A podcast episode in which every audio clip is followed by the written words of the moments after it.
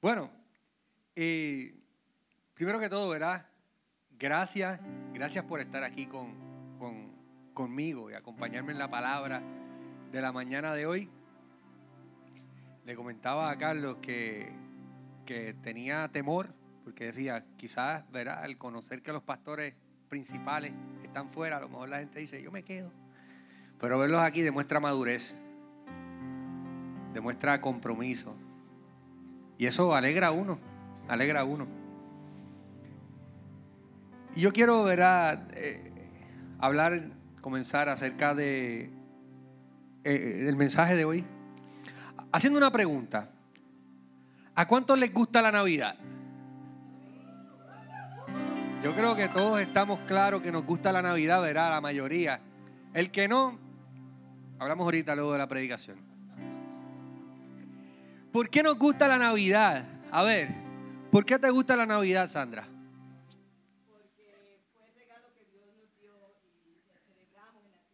Porque celebramos el nacimiento de, de Jesús. Es una época de celebración, de alegría, ¿verdad? Es un ambiente, es una época donde el ambiente en nuestro hogar se transforma. Es una época bonita. Obviamente, no podemos dejar de echar a un lado que es la época con la mejor comida. Aleluya.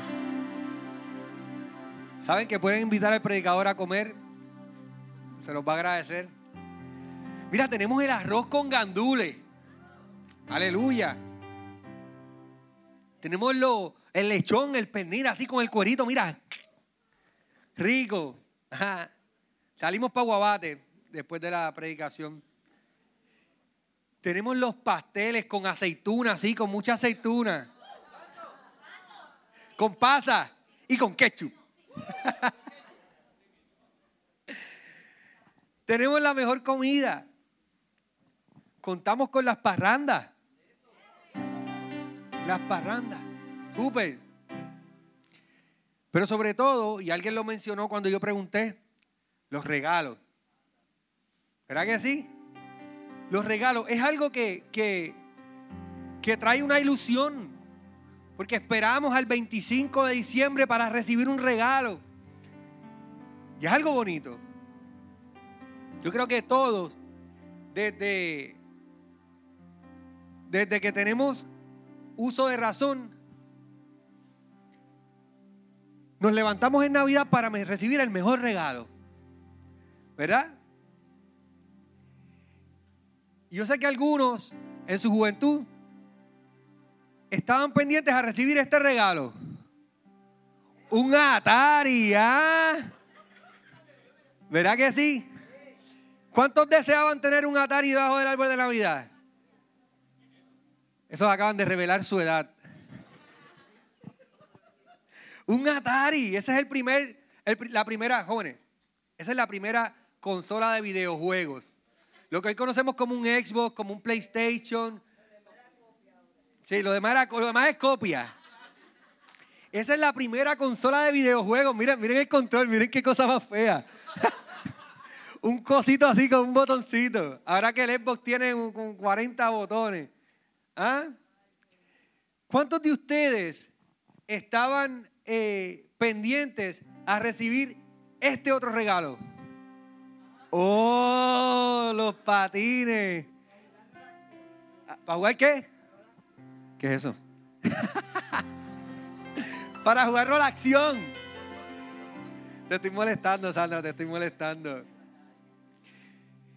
Estaban deseosos de recibir ese regalo, esos, esos patines con las cuatro rayitas. Después salieron los rollerblades, que eran las cuatro unidas. Ahí está. Sara los tuvo por ahí, yo tuve esos también. Yo, bueno, de chiquito tuve estos, por eso de que no me cayera. ¿Quiénes estaban pendientes a recibir este otro regalo? Los Walmart. ¡Ah! ¿Verdad que sí? Estaban pendientes a recibir los Walmart ahí bien guillados con, con que se te quedaba marcado así en el pelo. La. Y tú con el Walmart. Ah, seguro que sí, ¿verdad que sí? O este otro. El Game Boy. Seguro que sí. Ya estamos llegando, ya estamos llegando. El Game Boy. Esa es, esa es, jóvenes, el antecesor de lo que es el PSP y el Switch. Ese era, ese era el jueguito. Y después salió el Game Boy Color. Hello, tú sabes. Ese estaba brutal, jugar Pokémon ahí. O por último, este, este último que tenemos aquí. Los boombox para los más grandecitos que aquello antes, ¿verdad? Para que ustedes sepan. Los cocolos se ponían ese radio aquí así, andaban con ese radio aquí hacía todo volumen, tú sabes.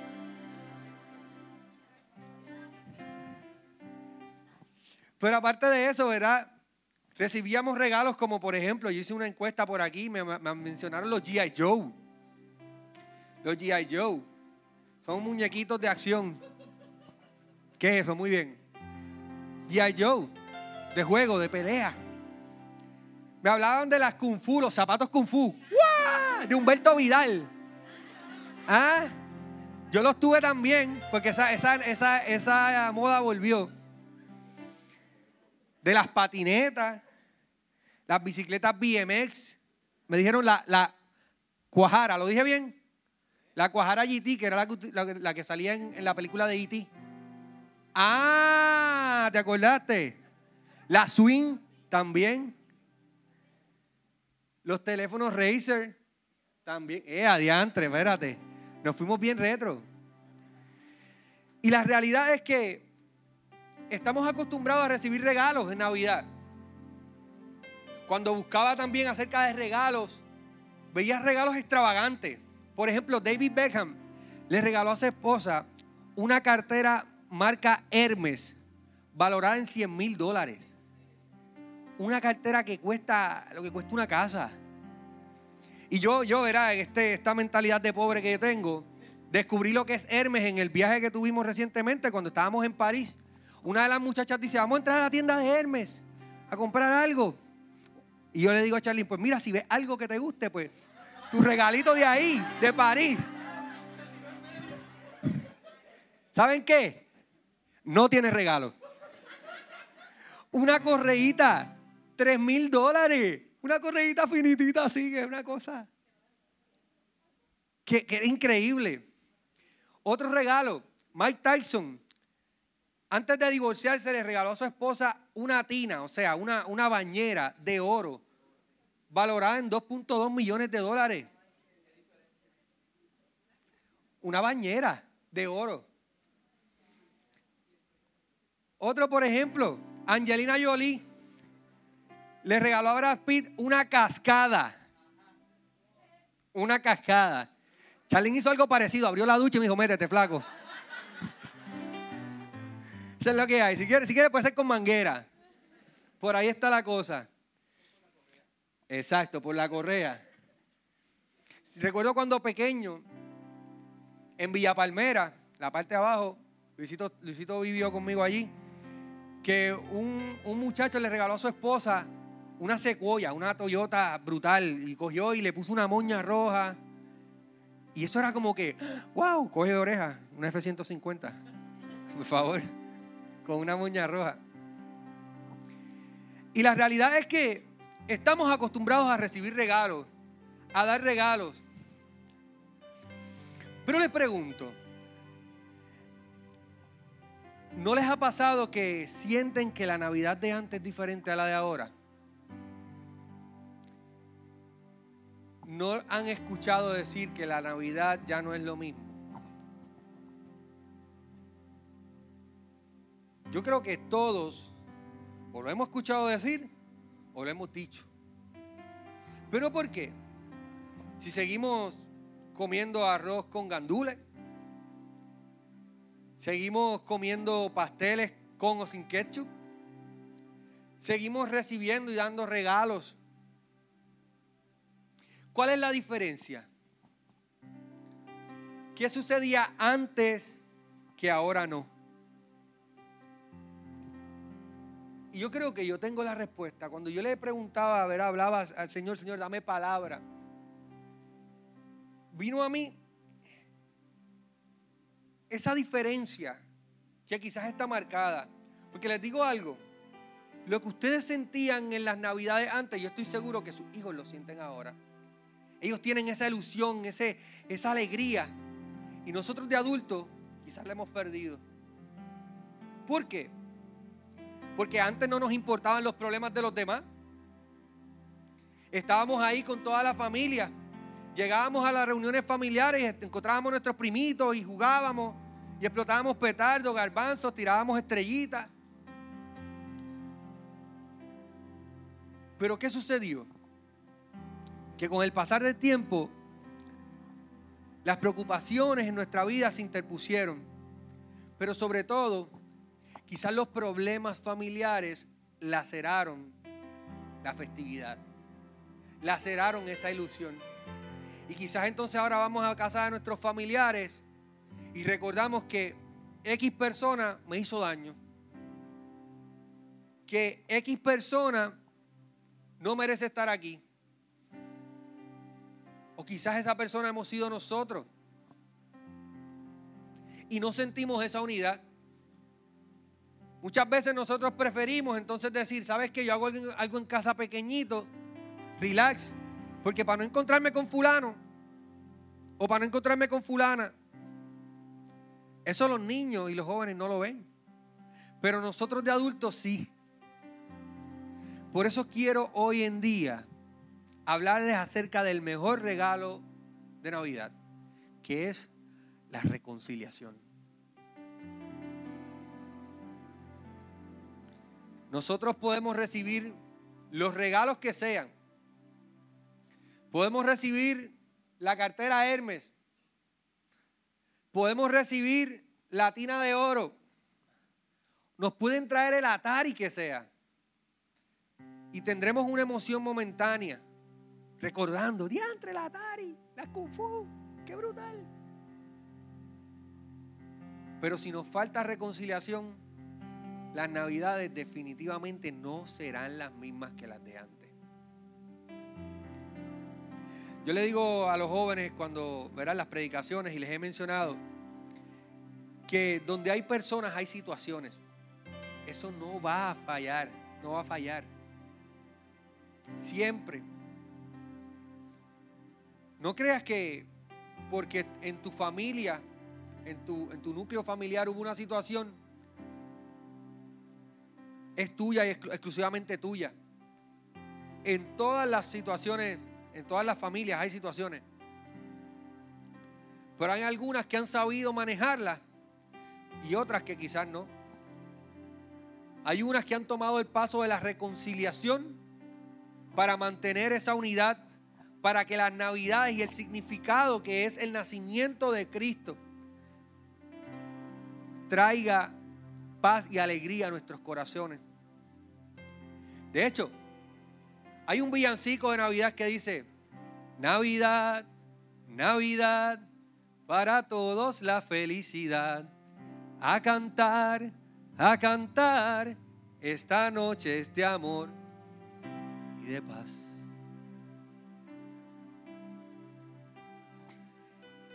Tenemos esa paz en nuestra, en nuestra Navidad.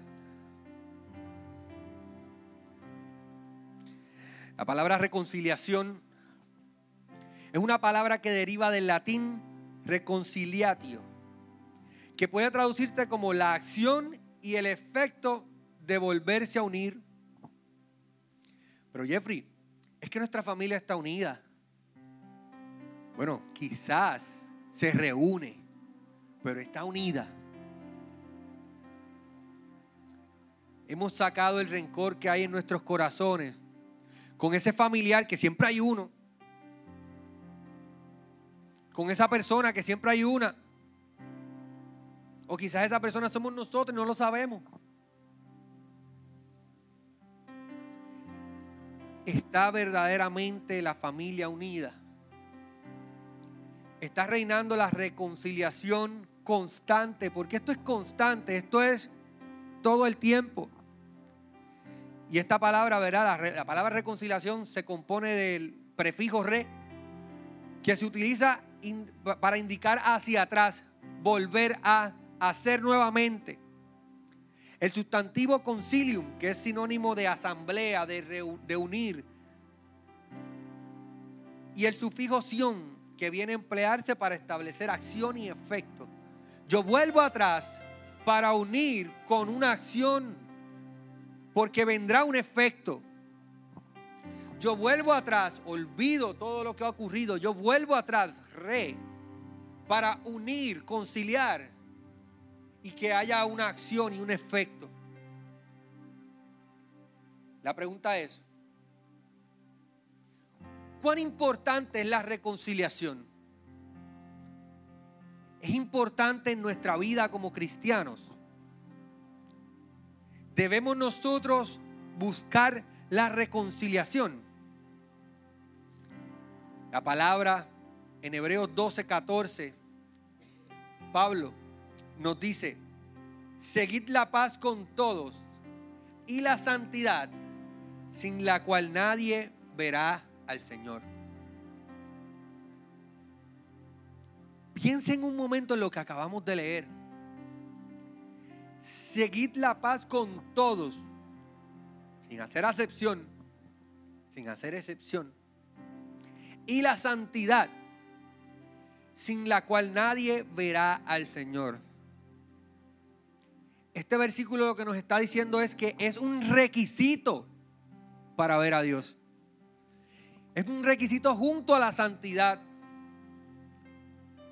Sabemos que santidad es estar separados para Dios. Pero Jeffrey, yo he buscado vivir plenamente, yo he buscado esa santidad, sí, pero Jeffrey, yo he amado a Dios sobre todas las cosas. Yo he honrado a mi padre y a mi madre. Yo no he matado. Yo no he robado. Yo no, he dado falso testimonio ni he mentido. Yo no he codiciado bienes ajenos. Y podemos ir uno tras uno detrás de los diez mandamientos. Pero nos dice que si no buscamos la paz, no veremos a Dios. Porque es importante que nosotros seamos emisarios de lo que significa la Navidad, de la época de paz. Para que esa ilusión vuelva, para que podamos decir, sabes que yo tenía X situación con X persona, pero ahora lo veo y me alegro. Ahora vamos todos unidos en familia. Ya no voy a estar pendiente a qué sucedió, a qué se hizo y qué no se hizo. Vamos a estar unidos, unánimes, conciliados.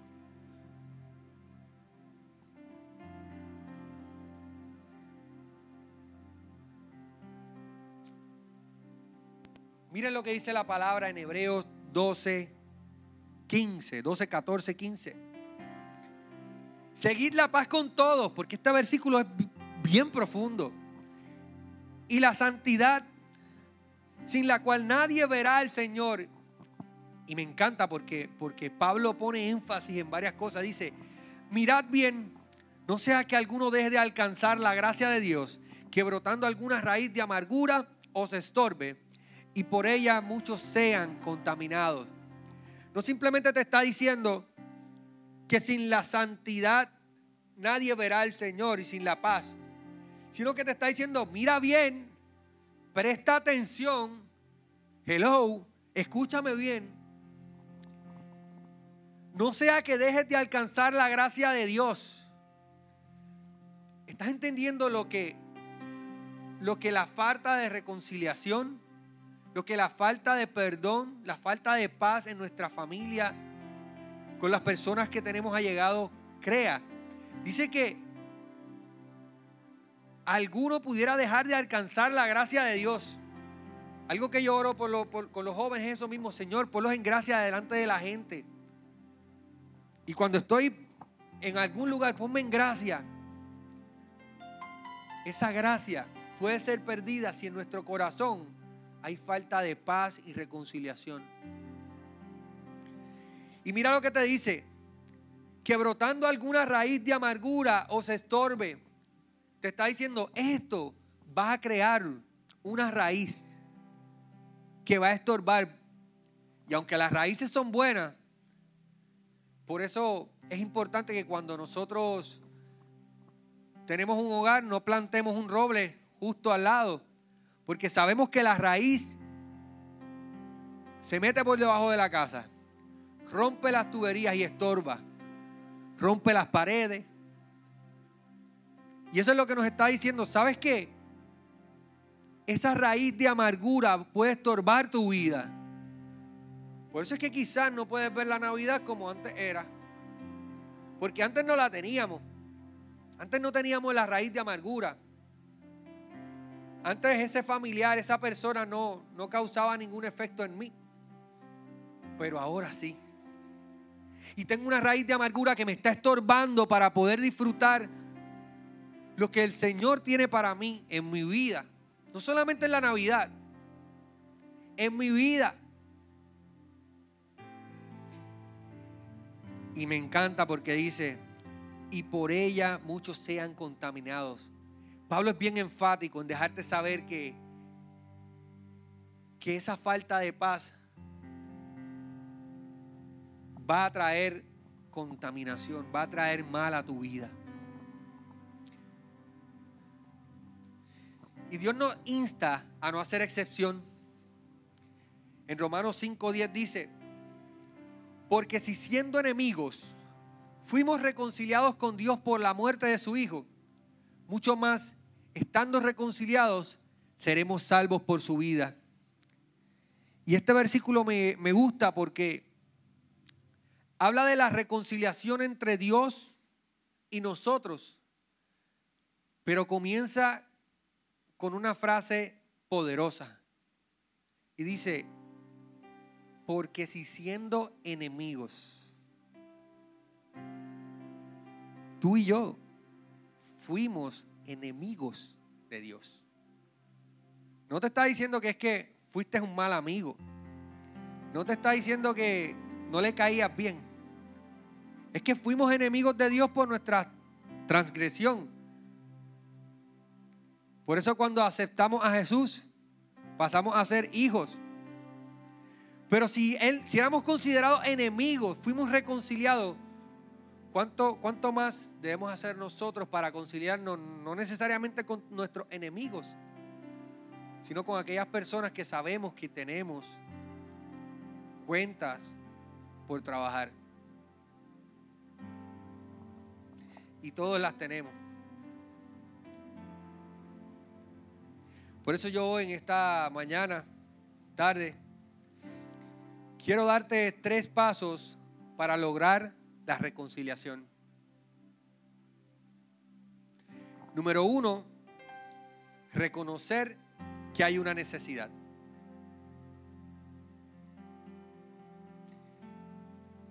Reconocer que hay una necesidad.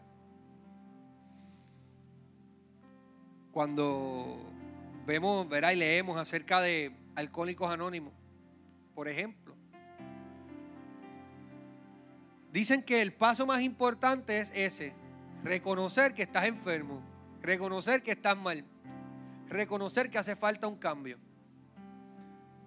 Porque si yo digo, no, yo estoy bien, yo no necesito nada. No vas a poder dejar el alcoholismo.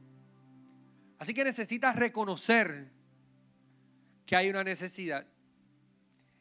Y miren qué bueno es Dios que en Marcos 11:25 dice, y cuando estén orando, si tienen algo contra alguien, perdónenlo, para que también su Padre Celestial que está en el cielo le perdone a ustedes sus pecados. Marcos está diciendo, hey, cuando te acuerdes, cuando estés orando y de repente haga, diantre, ¿verdad? Es que con fulano yo tengo una situación, con fulana yo tengo una situación por resolver. Cuando estés orando, cuando estés ahí, en ese periodo de, intimidad, y me acuerde, perdónalo. Para que también su Padre que está en el cielo les perdone a ustedes sus pecados. Y si pensamos, ¿qué nos está diciendo? Miren bien ese versículo. Si lo leemos de atrás para adelante, también su Padre que está en el cielo les perdonará a ustedes sus pecados si perdonas. Muchas veces leemos lo que queremos y lo que no, como que lo pasamos.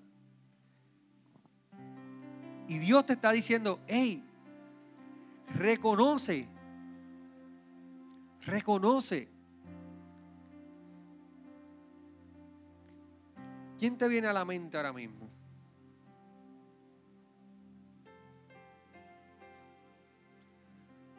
Número dos, segundo paso para lograr la reconciliación es entregar nuestra carga y dolor. Pero para esto hay que humillarnos. Cuando vamos a la palabra, en primera de Pedro 5, 7, dice, echando toda vuestra ansiedad sobre Él, porque Él tiene cuidado de vosotros. Y es que esa falta de perdón, esa falta de, de reconciliación, nos trae una carga, nos trae una ansiedad, nos trae un dolor.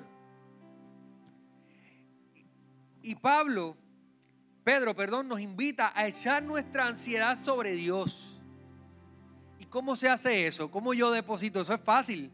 Vengo a la iglesia y hago así, empiezo a sacudirme a ver si sale algo aquí frente al altar. Por eso es importante ir un versículo más atrás. Y dice, humillaos, pues, bajo la poderosa mano de Dios para que Él los exalte cuando fuere el tiempo. Echando toda vuestra ansiedad sobre Él, porque Él tiene cuidado de vosotros. Así que, ¿verdad? La palabra nos está diciendo, para poder tener la reconciliación hay que reconocerla y toca humillarte. ¿Por qué humillarte? Porque muchas veces en nuestro orgullo decimos, que sea Él, que sea ella que me pida perdón. Tú no sabes lo que me ha hecho. La cantidad de cosas. Y yo tengo que seguir aquí. Pero dice, hey, humíllate bajo qué? La poderosa mano de Dios. Te está diciendo, hay una mano que te va a estar cubriendo para que esa humillación terminen bien. No es que te vas a humillar para aplastarte, es humillarte para entregar esa carga. Es para entregar ese dolor. Es para que la Navidad vuelva a ser la misma. Para que haya paz, esperanza, alegría. Para que el nacimiento de nuestro Cristo, nuestro Salvador, Jesús, vuelva a tener el significado y que no sea simplemente una fiesta en la que tenemos días libres y comemos y nos regalamos, sino que nos reconciliemos. Porque Él tiene cuidado de ti. Y por último, hay que tomar acción. Y esta parte es la que, si humillarnos es difícil, yo me puedo humillar y reconocerlo. Pero, ¿qué hago con eso? debo tomar acción. Si volvemos al versículo con el que comenzamos, ¿verdad? Hebreos 12, 14.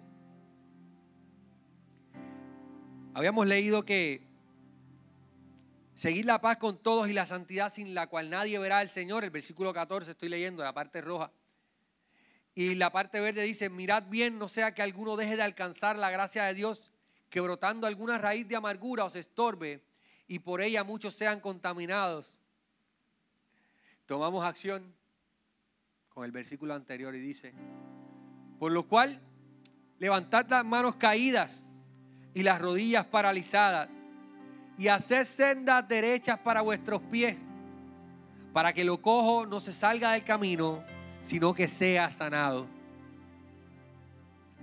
Requiere una acción de nuestra parte. Levantad las manos Reconoced que no puedes hacer nada, que necesitas la ayuda, porque esa situación caló hondo en tu corazón o no te ha dejado en paz.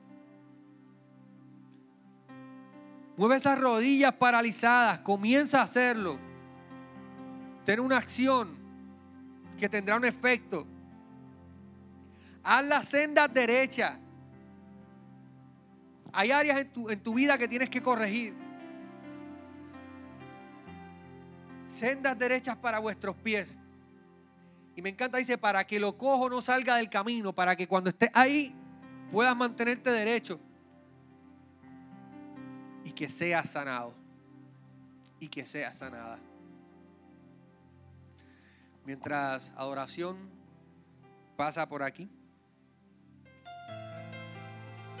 Yo quiero que preguntarte, ¿con quién necesitas reconciliarte? Yo quiero que tú cierres tus ojos y pienses en esa persona. ¿Con quién necesito reconciliarme? ¿A quién necesito otorgarle la reconciliación? ¿A quién necesito decirle, sabes qué? Te perdono.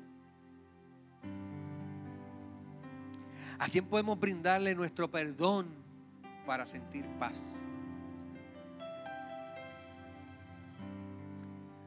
¿Será que es con algún allegado? ¿Será que es con nosotros mismos? ¿O será que necesitamos la reconciliación con Dios?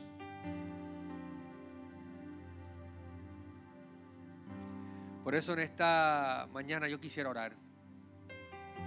Que se pongan de pie. Y oremos para que el Señor nos ayude a recibir el mejor regalo en esta Navidad. Esa reconciliación. Que el Señor nos ayude a, a que las Navidades sean las mismas. Que haya paz en nuestros hogares. Sea la familia cercana, esposo, esposa, hijos, padres, o algún familiar un poco más lejano. Pero de que lo hay, lo hay.